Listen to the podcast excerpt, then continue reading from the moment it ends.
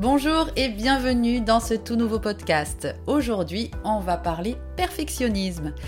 Et oui, parce que quand on est hypersensible, très souvent, ça va avec le besoin de se sentir parfaite ou parfait. Vraiment cette notion-là d'être au top de ce que l'on peut faire. Donc être parfaite ou parfait, qu'est-ce que cela signifie? À quoi cela sert-il? Nos défauts et nos cicatrices ne sont-ils pas, euh, ne font-ils pas ce que nous sommes en réalité? On croit souvent à tort que pour s'aimer, on doit être son idéal ou être la meilleure version de nous-mêmes. En réalité, l'amour de soi ne consiste pas à être parfaite ou parfait, mais à s'accepter tel que l'on est en ce moment. Dans ce podcast, je vais te révéler les 5 conseils indispensables pour apprendre à s'accepter tel que tu es, dans tes zones de lumière, mais aussi et surtout dans tes zones d'ombre. En somme, faire la paix avec tes défauts et tes imperfections. On va rentrer dans le vif du sujet de suite avec le premier conseil. Le premier conseil que j'ai à te donner, c'est de définir tes conditions et de créer tes limites. La première étape consiste à définir ce que tu veux. Tu peux le faire de plusieurs façons. Par exemple, en écrivant les conditions et les limites qui rendraient ta vie plus confortable et plus satisfaisante. Oui, oui, tu m'as bien entendu. Pour te permettre d'être moins dans la perfection, il faut que tu te crées une vie plus confortable, plus satisfaisante. Qu'est-ce qui, dans ta vie, mériterait d'être retiré pour être plus légère ou léger? Alors tu vas me dire, mais en quoi définir mes limites, mes conditions va m'aider à m'accepter? C'est tout simple. Tout simplement parce que tu vas changer ton focus. Il est primordial de, commencer par te positionner au centre de ta vie. Parce qu'en réalité, quand l'on souhaite être parfaite ou parfait, cela signifie quoi? C'est tout simplement parce que notre focus est sur l'extérieur, sur ce que l'on attend de nous. Qu'est-ce que l'on attend de nous? Définit comment je me euh, mets au monde, comment je vis dans ce monde-là, comment je réponds à ça c'est pas du tout ce que tu souhaites en réalité pour toi-même. Peut-être que tu te mets des, des, objectifs bien trop grands et que tu as ce besoin d'être parfaite ou parfait par rapport à ces objectifs, qui sont en réalité pas des objectifs personnels, pas des choses que tu souhaites toi pour toi mais tout simplement parce que tu es dans une mécanique d'hypersensible qui a souvent ce schéma deux schémas, bien principaux qui sont l'abnégation, donc ce besoin de répondre aux besoins des autres, enfin ce conditionnement de répondre aux besoins des autres avant les nôtres, c'est-à-dire qu'on va être beaucoup plus centré sur le besoin des autres et qu'est-ce que je peux mettre en place pour y répondre, pour être aimé. Et pareil avec euh, le deuxième schéma, les idéaux exigeants, donc qui est typiquement ce schéma dont on parle aujourd'hui de perfectionnisme. Donc qui est de je pour être apprécié des gens, je vais euh, essayer d'être parfaite, parfait, de faire les choses à la perfection. Et c'est ça qui va me permettre moi de me rassurer quant au fait que les gens, que les gens qui m'entourent vont m'apprécier. Ok? Donc là, le premier conseil, c'est de te recentrer, de remettre ton focus sur toi. Par exemple, ça peut être un exemple de recentrage, ça peut être je veux être heureuse ou heureux au travail. Ma condition pour être heureuse ou heureux au travail est d'avoir un patron qui me traite avec respect, par exemple, hein, qui écoute mes idées, me donne des possibilités d'avancement et augmente mon salaire, on va dire, de au moins 5% chaque année. Si l'une de ces choses ne se produit pas, ou si elle se produit mais à moins de 5% par exemple, alors je ne suis pas heureuse et heureux au travail. Alors, j'ai un nouveau focus à avoir, en tout cas, j'ai des peut-être des nouvelles actions à poser pour me permettre d'être heureuse et heureux au travail. OK? Un autre exemple, c'est si quelqu'un, par exemple, te propose un rendez-vous, on est sur quelque chose de plus simple, si quelqu'un me propose un rendez-vous, euh, mais ne me traite pas bien pendant le dîner. Tout simplement, il est possible de ne plus voir cette personne. Si pour toi le respect est important, si pour toi tu as besoin de, te sentir apprécié, comprise, compris, respecté, une personne qui ne va pas avoir ces critères-là, tu ne vas pas toi te mettre en quatre euh, et essayer de correspondre à ce que l'on va attendre de toi. Tu définis tes limites. Tu définis toi-même tes propres conditions, tes propres limites. Et après, tu fais en sorte de les respecter toi-même, ok? Et c'est en, respectant toi tes propres limites et tes propres conditions que les autres vont les respecter aussi ou ne vont pas avoir la possibilité de les respecter parce que tu vas, tu vas pas leur laisser la place de le faire. Toi, tu auras déjà coupé avant. OK? Donc ça, c'était le premier conseil. Le conseil numéro 2, c'est de rester dans le moment présent. S'accepter tel que l'on est est un processus qui prend du temps. Mais tu peux prendre certaines mesures pour la rendre plus facile, pour le rendre plus facile. L'une des façons les plus efficaces de commencer à, accepter ton corps et, et, ton esprit est de rester dans le moment présent. Tu te dis peut-être, je comprends pas, mais le fait de rester dans le moment comment le fait de rester dans le moment présent peut m'aider à m'accepter? C'est quoi le rapport en fait? Eh bien, lorsque nous nous inquiétons constamment de quelque chose qui s'est produit dans notre passé, ou qui se passe à ce moment, en ce moment au travail ou à l'école des enfants, nous ne sommes pas en mesure de nous concentrer sur autre chose, y compris sur nous-mêmes. Tu vois, quand notre mental part dans tous les sens, quand on est préoccupé, quand...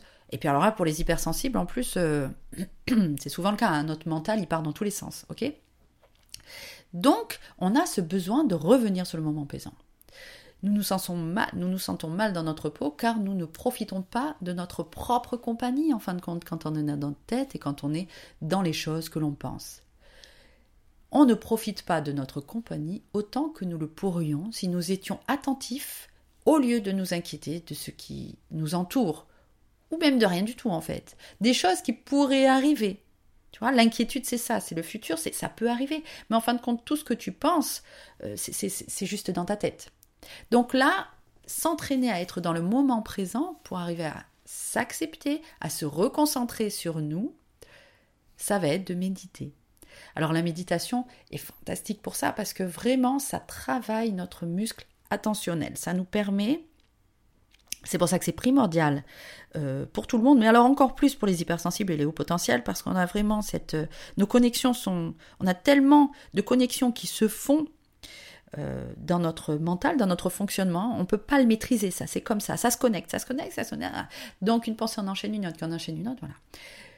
Donc, pour le canaliser au mieux, pour appréhender au mieux cette, ce fonctionnement très atypique que nous avons et hyper dense et vif, la méditation est primordiale tout simplement parce qu'elle nous permet de revenir, de travailler notre attention.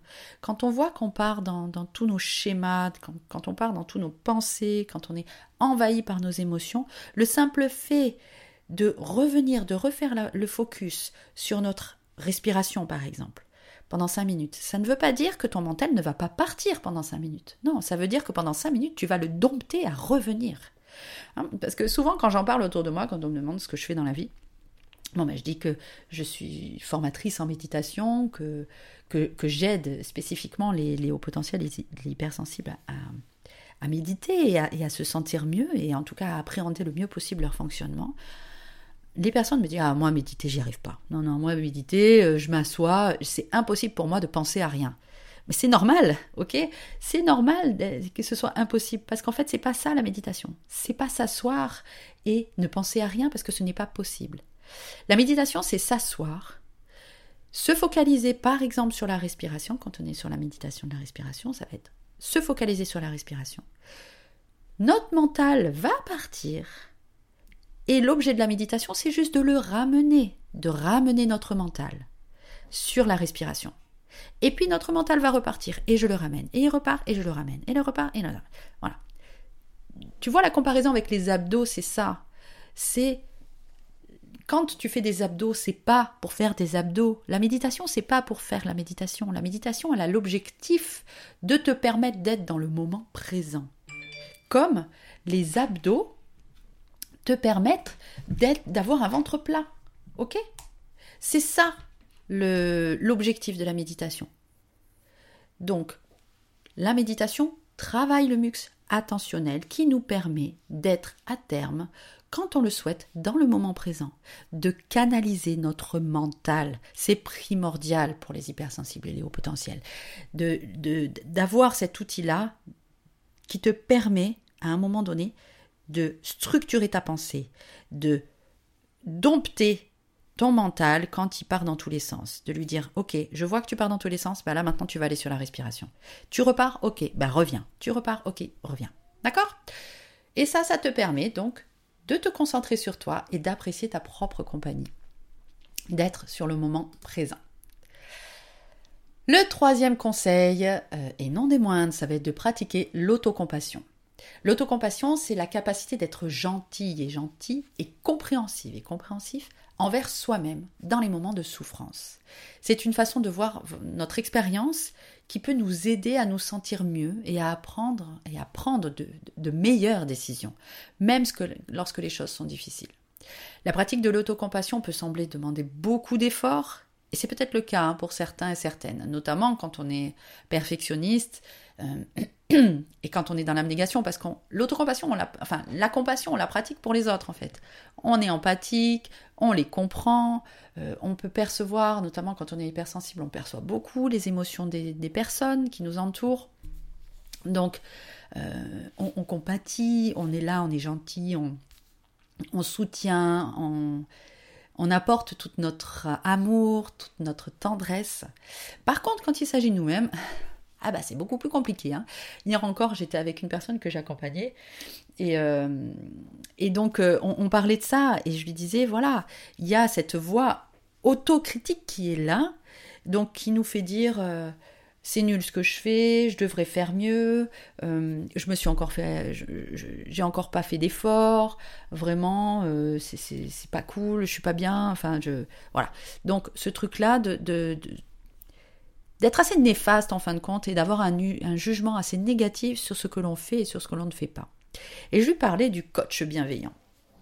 Quand, euh, quand une équipe euh, quand on fait du sport et que on a notre coach, notre coach, il va euh, sur du court terme peut-être essayer de nous puncher un petit peu comme ça en nous disant bah allez, euh, enfin même pas, il va pas nous dire mais bouge-toi, mais allez des,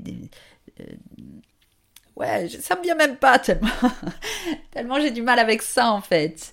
Hein. mais il, il va pas nous faire du mal le coach. Hein, le coach, il est là, il comprend que le nerf qui va nous permettre de tenir et de durer, c'est pas de nier le fait qu'il y a eu un échec ou qu'il euh, n'y a pas eu la bonne action ou le bon positionnement. voilà, il va pas dire non, c'est très bien ce que tu as fait, mais il va dire ok, donc là, tu vois, à ce moment-là, pas allé assez vite.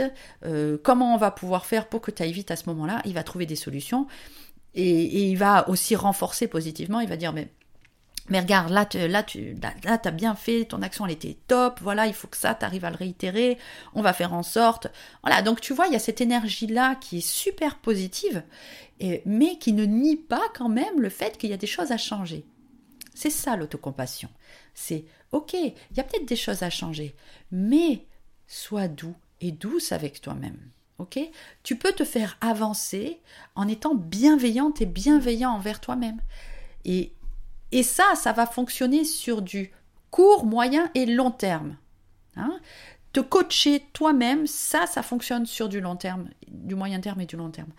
Alors que la critique, se dire ouais mais si je te bouge pas, tu, tu bouges pas, euh, si, si, tu, si je te parle pas mal, eh ben t'avances pas. Euh, non, ça marche pas en fait. Ou alors ça va marcher, mais sur du très court terme en vrai, hein. parce que ça va aussi saper la confiance en soi et l'estime de soi, et donc saper la volonté, saper l'envie.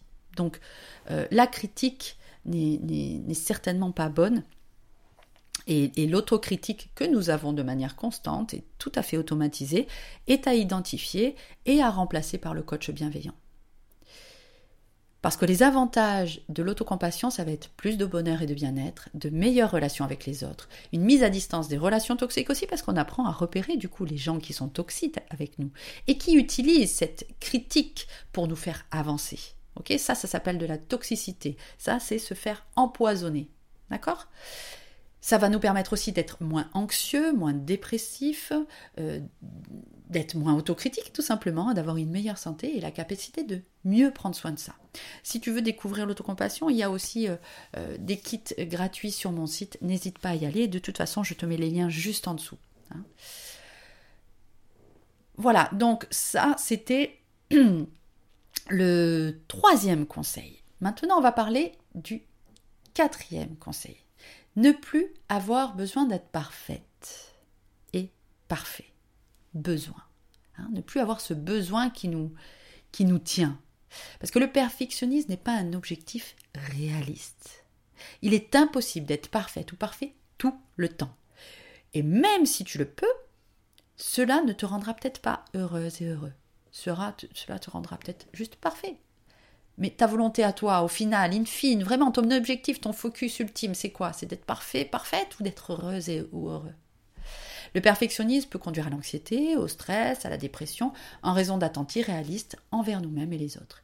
Il peut également conduire à la procrastination. Et oui, car lorsque quelque chose ne répond pas à tes critères élevés, il est inutile de s'y atteler jusqu'à ce qu'il soit parfait et c'est vain. Ok? Donc en fait, plus tu vas mettre la barre haute et plus tu vas aussi souffrir de procrastination et d'autosabotage. Les perfectionnistes se sabotent souvent eux-mêmes en se fixant des objectifs irréalistes. Par exemple, je veux que ma maison soit propre avant de sortir ce soir. Là où il n'y a pas le temps en fait. Le nombre de femmes que j'ai en consultation et qui me disent qu'elles ont besoin que leur maison soit clean. Euh, quand elles reçoivent, quand elles reçoivent pas, euh, de passer l'aspirateur de suite après manger. C'est des choses qui font vraiment partie de, de, beaucoup de, de, vie de femmes. Alors les hommes, ça va être autre chose. Hein. Bon là, c'est parce que c'est cet exemple-là qui me vient, mais c'est hyper challengeant et, et, carrément irréaliste si on veut euh, que notre maison soit clean tout le temps et être légère euh, euh, et, avoir une vie fun et avoir une vie qu'on kiffe quoi. Il y a, un moment donné, ça va pas ensemble. Ok, il y a, y a un renoncement à faire, un renoncement à un endroit ou à un autre. Mais il faut renoncer à quelque chose.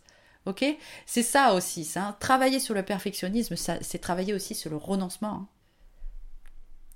Et au lieu de faire face à la réalité, donc personne n'attend la perfection, les personnes qui sont perfectionnistes se poussent à adopter des comportements autodestructeurs du coup. Comme manger trop de malbouffe, parce qu'il y a forcément des, mécanismes de compensation qui se mettent en place. Parce que quand on tire sur la corde, quand on essaye de faire l'impossible, ben, comme c'est impossible, eh ben, on a des, mécanismes de compensation. Donc, manger trop, euh, ou euh, tout simplement manger trop de malbouffe parce qu'on évite de, nettoyer derrière, tu vois. C'est euh, on prend des, choses à emporter parce qu'au moins on n'a pas à faire la lessive, enfin à faire la, vaisselle et autres. Et puis il y a les comportements aussi de compensation, ça va être euh, voilà manger mal, fumer, euh, avoir des comportements à risque. Tout ça, tout ça peut être amené par le perfectionnisme aussi. Parce que on se sent mal et mal à l'aise avec notre incapacité à faire face aux exigences que l'on se fixe nous-mêmes. Hein. On est notre propre euh, bourreau dans cette situation-là. Le perfectionnisme peut également être un moyen d'éviter les responsabilités. Il y a des fois, on, euh, a ce perfectionnisme-là euh, parce que ben, ça va nous permettre de procrastiner aussi, ça va nous permettre d'être très centré sur un domaine en particulier euh, que l'on affectionne particulièrement. Donc on va énormément s'investir, on va être énormément parfaite, parfait dans ce domaine-là. Et puis il y en a un autre que l'on va complètement euh, oublier. Et là, dans celui-ci, dans celui du coup, on ne va pas mettre en place, on, ne va pas assumer nos responsabilités euh, en se disant que ben, on les assume bien déjà sur un autre domaine mais en fait un autre domaine qui peut être plus anxiogène pour nous, en fait, c'est tout. Et lorsque l'on pense que tout doit être parfait, il est plus facile de blâmer les autres aussi pour leurs échecs, pour nos échecs, je veux dire, et, d'accepter, ben voilà, qu'on est responsable plutôt que d'accepter qu'on est responsable de nos propres conséquences de nos actes. Donc ça, c'est pour revenir avec la responsabilité. Enfin, le cinquième conseil, c'est d'arrêter de te comparer aux autres. Hein.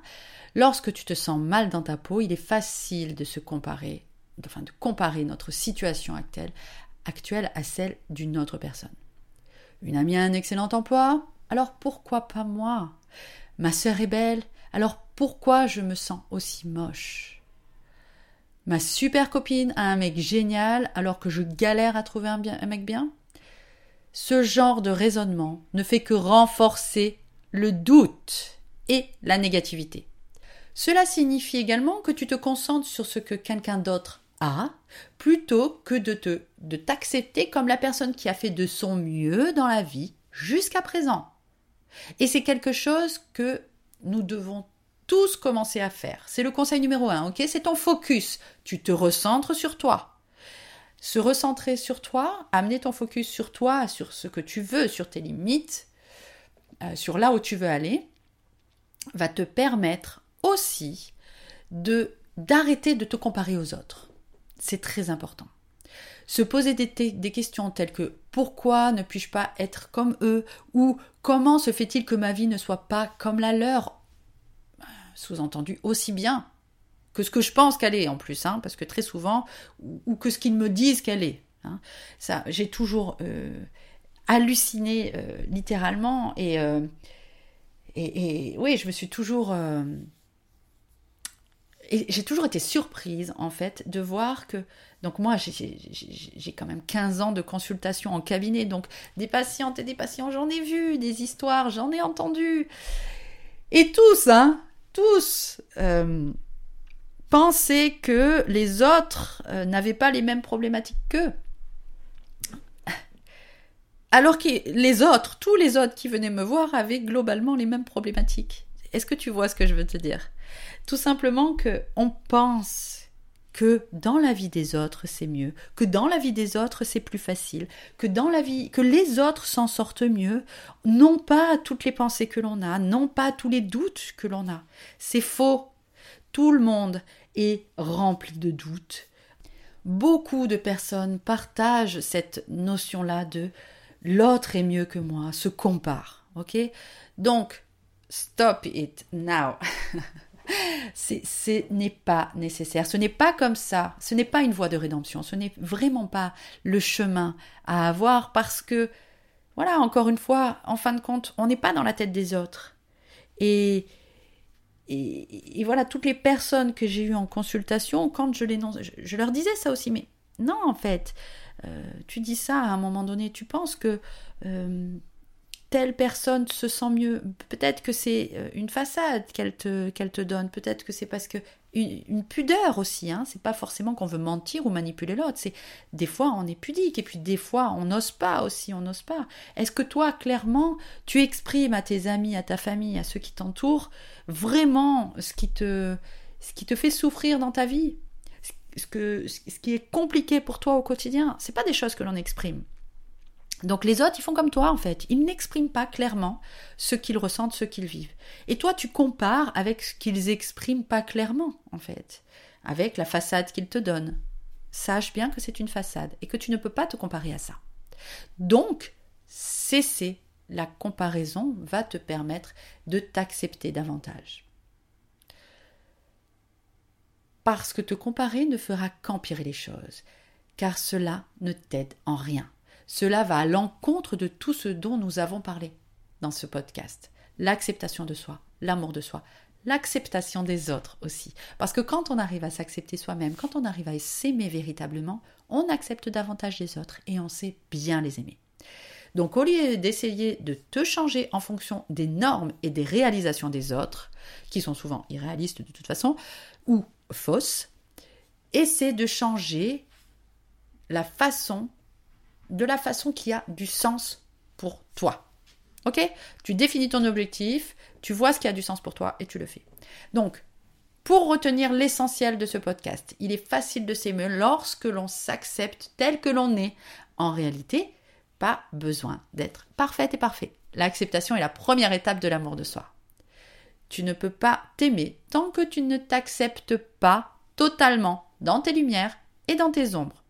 Quoi qu'il arrive, tu es différent des autres, différente des autres, et c'est ok, c'est bien ainsi.